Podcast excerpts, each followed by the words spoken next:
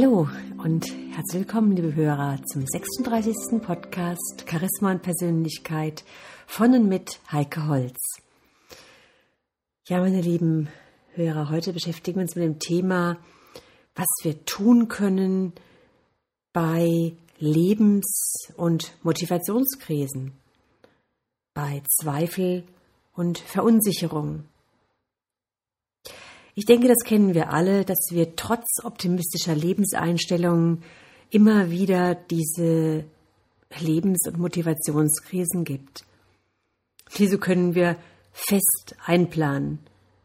Alles andere wäre unrealistisch. Es ist völlig normal, sich hin und wieder schlapp, unmotiviert und verunsichert zu fühlen. Das heißt, es ist ganz wichtig, mit solchen Einbrüchen zu rechnen und sich sogar auch dagegen in gewisser Hinsicht zu wappnen,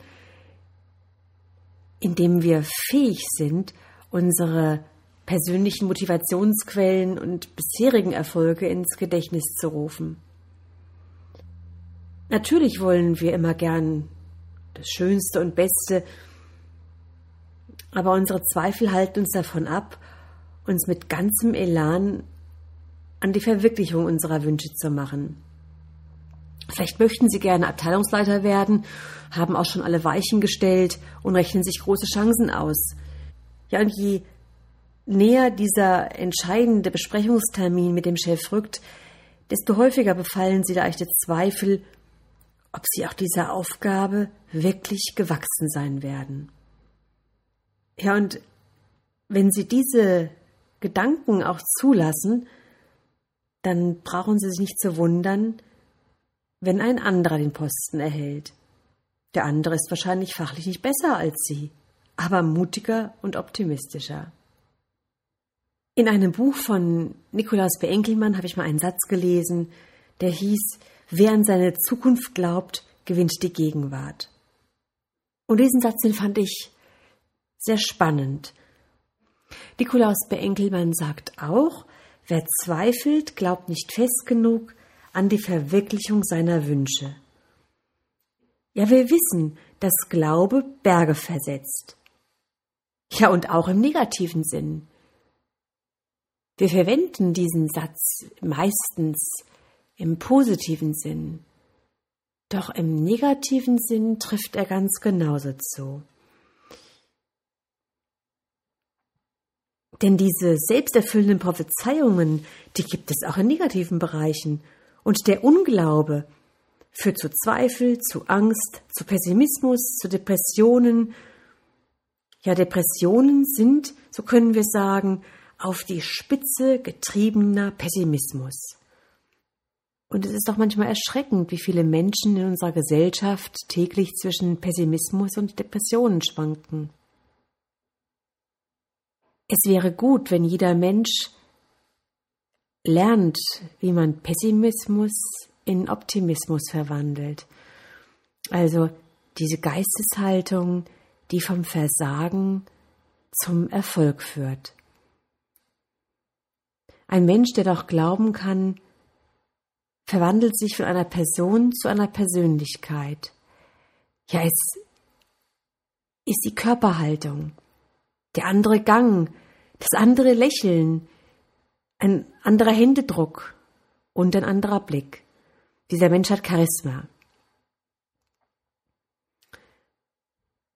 Und diese Geisteshaltung hat nicht nur Wirkung nach außen, sondern auch nach innen. Somit wird Stress schneller abgebaut, die Muskeln sind lockerer und entspannt, der Magen arbeitet harmonisch, das Herz schlägt zuverlässig. Das Gedächtnis ist inspiriert und der Mensch sprudelt vor Einfällen. Jetzt können wir uns die Frage stellen, wie man zu einer positiven Erwartungshaltung gelangt. Wie bekommt man diesen Glauben, der einen hilft, Berge zu versetzen? Letztendlich ist es die permanente Wiederholung.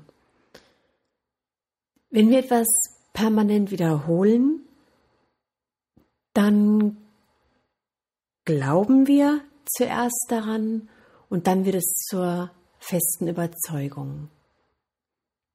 Wiederholung macht selbst das Allerschwerste leicht. Das kennen Sie vom Sport, das kennen Sie beim Erlernen einer Sprache. Am Anfang erscheint uns das so alles so schwer, so kompliziert. Wir können uns vielleicht etwas nicht behalten, müssen üben, trainieren, bis sich manche Bewegungsabläufe im Sport verinnerlicht haben. Und dann plötzlich wird es leichter und leichter. Es automatisiert sich. Also wir können sagen, allein durch Wiederholung verändern sich unsere Verhaltensmuster. Und dieser Mangel an Wiederholung ist unsere größte Blockade. Durch die viele Reizüberflutung sind wir an vielen Dingen interessiert und Wiederholungen sind uns zuwider. Doch denken wir doch mal an die Werbung. In der Werbung haben wir es auch mit ständigen Wiederholungen in den Slogans zu tun. Da haben sogar Untersuchungen an amerikanischen Universitäten gezeigt, dass der Erinnerungswert umso höher ist, je häufiger etwas gesagt wird. Der französische Politiker Montfrance sagte einmal, wir haben nur zwei Möglichkeiten, entweder einzugestehen, ich habe mich geirrt, oder eine Idee so lange zu wiederholen, bis sie Wirklichkeit geworden ist. Und wer geschichtlich etwas bewandert ist, der kennt vielleicht die Aussage des alten Römers Cato, der sagte, und außerdem bin ich der Ansicht, dass Karthago zerstört werden muss. Ja, bis Karthago schließlich in Trümmern lag. Und egal, ob wir Kolumbus, Wagner, Schliemann und viele andere Persönlichkeiten als Vorbild nehmen. Sie alle wiederholten ihre Visionen und blieben ihnen treu, bis sie diese verwirklichen konnten. Natürlich gibt es da sowohl positive Beispiele vom Verwirklichen einer Vision als auch negative Beispiele. Ein weiterer Weg, an den Erfolg zu glauben, das ist das Sammeln von Erfolgserlebnissen. Das Schöne an Erfolgen ist, dass sie uns bestätigen. Mehr noch, mit jedem persönlichen Erfolgserlebnis wächst der Glaube an die eigenen Stärken und Fähigkeiten. Im gleichen Maße wachsen auch der Mut und die Lust, über sich selbst hinauszuwachsen. Ja, und dieser Glaube, der geht ja immer der Tat voraus. Und der wächst mit jedem Erfolgserlebnis. Wollen wir also etwas Außergewöhnliches erreichen, glauben Sie am besten mit ganzem Herzen und mit der vollkommenen Kraft Ihrer Gefühle daran. Denn wenn Sie nicht an Ihre Chancen und an Ihre Fähigkeiten glauben, wer soll es denn dann tun? Wenn Sie nicht von sich selbst überzeugt sind, dann können andere erst recht nicht von Ihnen überzeugt sein. Und je größer Ihre Überzeugung, umso größer Ihre Ausstrahlung. Das hatten wir schon mit der Körperhaltung, mit der Sprache, mit der Stimme, mit dem Gang, mit dem Lächeln, mit der inneren Zuversicht, die Sie ausstrahlen. Und wenn Sie zu sehr an sich zweifeln, dann wird es sehr schwer, andere davon zu überzeugen, dass Sie der oder die Beste sind für eine Aufgabe. Betrachten wir doch mal Politiker. Haben Ihnen Angela Merkel, Guido Westerwelle, Horst Seehofer öffentlich je ihren persönlichen Zweifel vermittelt, dass sie vielleicht nicht die Richtigen sein könnten? Sie alle waren bereits vor der Wahl von ihren Zielen, guten Absichten und Fähigkeiten überzeugt. Und gerade in der Wirtschaftskrise machen sich Verunsicherung und Zweifel breit. Genau da sollten Sie Ihre Wünsche und Visionen besonders gut kennen, um sich von der allgemeinen Stimmungslage nicht anstecken zu lassen. Und gerade da sollten wir uns nicht von unseren Träumen verabschieden, sie nicht gedanklich in die unterste Schublade legen oder gar abhaken. Ja, gerade da ist es besonders wichtig, Wünsche und Ziele zu haben, denn das ist ja auch bekannt, wer in Krisenzeiten erfolgreich ist, wer Krisenzeiten gut übersteht, hat die besten Voraussetzungen für die wirtschaftlich leichteren Zeiten. Wir können also sagen, Wünsche und Ziele machen uns groß. Jeder Mensch wächst an der Aufgabe, die er sich zu eigen macht. Ganz wichtig ist natürlich auch, dass wir keine Angst vor Fehlern haben. Reinhold Messmer beispielsweise hat 14 Mal den Mount Everest bezwungen. Er ist unumstritten der Top-Bergsteiger unserer Zeit. Doch wussten Sie, dass er insgesamt 31 Versuche startete, von denen lediglich 14 erfolgreich waren und 17 fehlgeschlagen sind? Davon spricht heute niemand mehr. Reinhold Messmer ist und bleibt ein Profi, die Nummer eins auf seinem Gebiet. Ja, Fehler werden immer wieder passieren. Wir, wir müssen uns sozusagen von der Vorstellung verabschieden, dass uns keine Fehler unterlaufen dürften. Die Erfahrung zeigt, dass die Formel 10 zu 4 zu 6 eine gewisse Gesetzmäßigkeit hat. Von zehn Dingen gehen ganz oft vier daneben. Man kommt aber nur zu den sechs Erfolgen, wenn man von vornherein vier Fehler mit einrechnet. Fehler zu haben ist kein Zeichen von Schwäche, sondern ein Zeichen von Menschlichkeit. Sie sind notwendig, denn sie geben uns die Möglichkeit zu lernen und uns weiterzuentwickeln. Ja, und auch den eingeschlagenen Kurs zu überprüfen und gegebenenfalls zu revidieren, zu korrigieren. Interpretieren Sie Ihre Fehler einfach als ein Zeichen, dass in Ihnen das Potenzial steckt, noch besser zu werden. Der größte Feind des Menschen ist die Angst.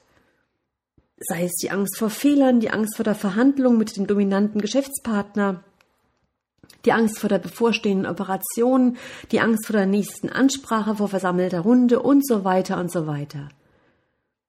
Bei Dale Carnegie habe ich vor Jahren mal von einer grandiosen Anti-Angst-Strategie gelesen, wie wir die Angst vor Fehlern abbauen können. Fragen Sie sich mal, was kann mir im schlimmsten Fall passieren? Stellen Sie sich alle möglichen Auswirkungen bildhaft vor. Vielleicht schreiben Sie sogar diese explizit auf und überlegen Sie als nächstes, ob dies tatsächlich so schlimm wäre und Sie wirklich davon abhalten soll, aktiv zu werden und Ihre Aufgaben anzugehen. Ja, und wenn Ihnen dann tatsächlich ein Fehler unterlaufen ist, zaudern Sie nicht lange, sondern geben Sie ihn sofort zu. Sie müssen ja nicht gleich im ganzen Betrieb herumlaufen und erklären, dass Sie sich verkalkuliert haben. Wenn Sie mit Ihrem Fehler konfrontiert werden, wäre es schwach, wenn Sie versuchten, ihn zu schmälern, zu vertuschen oder sogar anderen in die Schuhe zu schieben. Dieser Fehler ist nun mal passiert. Was sollen Sie sich noch lange damit abgeben? Schauen Sie nicht zurück. Schauen Sie nach vorn. Auch da wieder sagt Del Carnegie, dass es nicht sinnvoll ist, über verschüttete Milch zu klagen. Also schreiten wir lieber zur Tat. Ein Irrtum wird erst dann zum Fehler, wenn man ihn nicht korrigieren will. Angenommen, Sie haben eine falsche Kalkulation erstellt, dann korrigieren Sie das und legen Sie die richtigen Zahlen vor. Geben Sie keine langen Erklärungen ab, Ausreden, Ausflüchte, warum und wieso Ihnen dieser Fehler unterlaufen ist. Etwas richtig zu machen bedeutet Erfolg. Etwas falsch zu machen bedeutet Misserfolg. Und immer, wenn wir einen Misserfolg haben, dann haben wir bewusst oder unbewusst etwas falsch gemacht. Daher sollten wir wirklich dankbar sein, dass es Misserfolge gibt, sonst könnten wir ja gar nicht lernen, besser zu werden oder zu begreifen, dass wir einen falschen Weg eingeschlagen haben. Ja, meine lieben Hörer, wir stehen kurz vor Weihnachten und letztes Jahr hatte ich Ihnen zum Thema Motive und Antriebe eine Geschichte vorgelesen von meinem Trainerkollegen Stefan Lappenat. Das ist letztes Jahr auf sehr große Resonanz gestoßen, dass Ihnen das so gut gefallen hat. Und deswegen habe ich noch eine Geschichte rausgesucht, auch wieder von Stefan Lappenat, eine andere Geschichte. Und auch hier wieder geht es um, um das Thema Stärken, um das Thema Motivation. Lassen Sie sich einfach mal inspirieren. Es war einmal wieder das abgelegene Fabrikgelände draußen im Irgendwo. Lautes Rufen, scheppernde Förderbänder und ein Problem.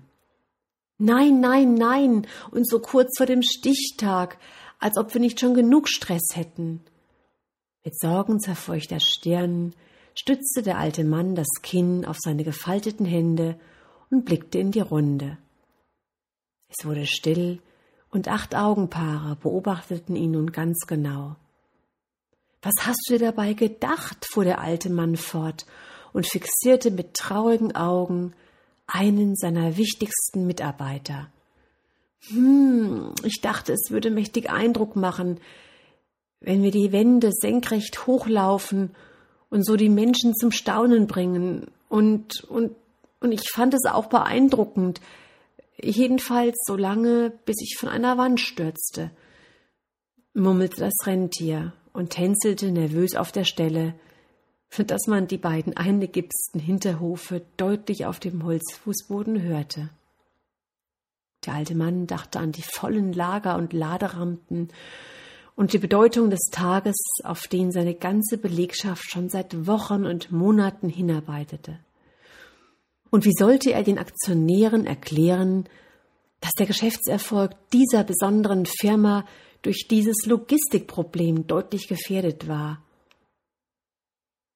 Descher, du und dein Antrieb, dich immer selbst darzustellen und herauszustechen, brummelte der alte Mann in seinen dichten weißen Bart. Aber egal, wir brauchen ein Ersatzrentier für die heilige Nacht. Er war sich bewusst, welche Diskussionen nun losbrechen würde, da er seine Stars gut kannte. Jeder hatte seine ganz eigene Sicht auf sich und seine Arbeit. Und diese Sicht der Welt und die dazugehörende individuelle Motivation waren so einzigartig wie ein Hufabdruck. Für Donner war es vollkommen klar, dass das Ersatzrennen sich, so wie sie, vor allem für Ordnung und Struktur begeistern sollte. Schließlich galt es, die komplexen Flugmanöver und den Flugplan einzuhalten. Cupid sah dies ganz anders. Er wollte nicht ein linksgeweihlastiges Rennen, dem es in seinen Augen nur um das nüchterne und penible Einhalten von Regeln ging. Er sollte vor allem attraktiv und gut aussehend sein. Die anderen Rentiere grinsten, und auch unter dem Bart des alten Mannes zeichnete sich ein erstes Lächeln ab. Ja, es muss schon ordentlich sein und natürlich auch nicht wirklich hässlich, warf Rudolf ein. Er machte sich jedoch dafür stark, dass das neue Rentier vor allem kinderlieb sein müsste und ein großes Herz bräuchte. Und so führte jedes Rentier seine Gründe an, weshalb nach seiner Meinung ein Ersatzrentier mehr oder weniger eben geeignet sei, um Descher in dieser wichtigen Nacht zu ersetzen. Der alte Mann hörte sich alle Meinungen geduldig an. Als die aufgeregten Stimmen verstummten, strich er langsam durch den Bart und blickte seine Stars an. Ordnung ist wichtig, setzte er an und die Augen von Donner begannen zu leuchten. Aber Ordnung ist eben nicht alles, fuhr er fort. Er sprach davon, dass auch Ästhetik, Kraft und der idealistische Wunsch, Kinderherzen zu erfreuen, nicht unterschätzt werden sollten, und lächelte, als er immer mehr leuchtende Augenpaare sah. Deswegen sollten wir ein Rentier nehmen, das diese Eigenschaften auf jeden Fall auch hat. Aber wie sollen wir es in Erfahrung bringen? Fragte der bärtige Mann in die Runde. Er wusste, dass alle Rentiere der Nachrückerliste das entsprechende Können hatten und schnell laufen und fliegen konnten, Dies hatte er persönlich überprüft und im Bewerbungsprozess auch sehr leicht herausbekommen. Da meldete sich der alte, graubärtige Personaldispositionswichtel, der bisher kommentarlos hinter seiner dicken Brille in einer Ecke gesessen war und machte mit leiser Stimme einen Vorschlag. Na ja, Santa, wir könnten die Bewerber doch einfach zu ihren Motiven befragen. Und je stärker die Antworten von dem Durchschnitt aus unserer großen Rentierdatenbank abweichen, desto stärker muss auch das entsprechende Motiv sein. Der Weihnachtsmann lächelte bei diesem Vorschlag, denn wenn er die Motivlage seiner Rentiere genauer kannte, konnte er diese auch individuell motivieren und so die für ihre Aufgabe notwendigen Spitzenleistungen abrufen. Aber woher soll ich denn nun wissen, welche Motive wir für diese wichtige Aufgabe benötigen? wandte sich der alte Mann an den Personaldispositionswichtel. Dieser nannte ihm verschiedene Motive und Antriebe, die aus seiner Sicht sehr hilfreich wären, so beispielsweise die Antriebe Kontaktfreude und Teamorientierung, um gerne im Gespann mit den anderen Rentieren zu arbeiten. Ja, und das Rennen sollte natürlich auch stressrobust und vor allem bewegungsfreudig sein. Und ich denke, dass wir einen starken Antrieb brauchen, das Gespann auch zu führen und ganz vorne zu stehen, um die Disposition von Descher entsprechend zu besetzen, merkte der Weihnachtsmann an. Und mit jeder weiteren Idee erntete der alte Mann entweder ein zustimmendes Dicken oder ein eher verständnisloses Geweihschütteln seiner anderen Rentiere. Donner fragte ihm am Ende, woher denn dieses Ersatzrentier seine Motivation nehmen sollte und ob es denn überhaupt möglich sei, ein solches Rentier zu finden. Der Weihnachtsmann lächelte weise und sagte, Wisst ihr, jeder von euch ist so individuell wie die Form seines Geweihs. Und jeder von euch hat seine ganz individuellen Stärken, die wir auch alle benötigen. Aber es kommt nicht auf ein spezielles Motiv an, um motiviert zu sein und herausragende Leistungen zu bringen. Jedes eurer Motive ist euer individueller Leistungsbringer. Aber nur, wenn ihr auch die Gelegenheit habt, dieses Motiv auch einzusetzen und anzuwenden, dann entfaltet es seine volle Kraft und treibt euch voran. Denn es kommt nicht nur auf euer Können an, sondern vor allem auf das Wollen. Und wir werden auf beides achten und ein Ersatzrentier finden, das nicht nur durch seine Fähigkeiten, sondern auch durch seine Eigenschaften und Motivation überzeugt. Der alte Mann blickte von einem zum anderen und lächelte verschmitzt, als er die blitzenden Augen sah. Und auch der kleine grauhaarige Personaldispositionswichtel spürte diesen besonderen Moment und schmunzelte vor sich hin. Jedes Rennen wusste für sich, warum es wieder bereit war, das Beste zu geben, um das Weihnachtswunder wahr werden zu lassen. Ja, meine lieben Hörer, was treibt Sie wirklich an? Mit dieser Frage wünsche ich Ihnen besinnliche, harmonische, friedvolle Feiertage. Ich freue mich, wenn wir uns dann auch im nächsten Jahr wieder hören. Ich wünsche Ihnen eine gute Zeit. Ihre Heike Holz.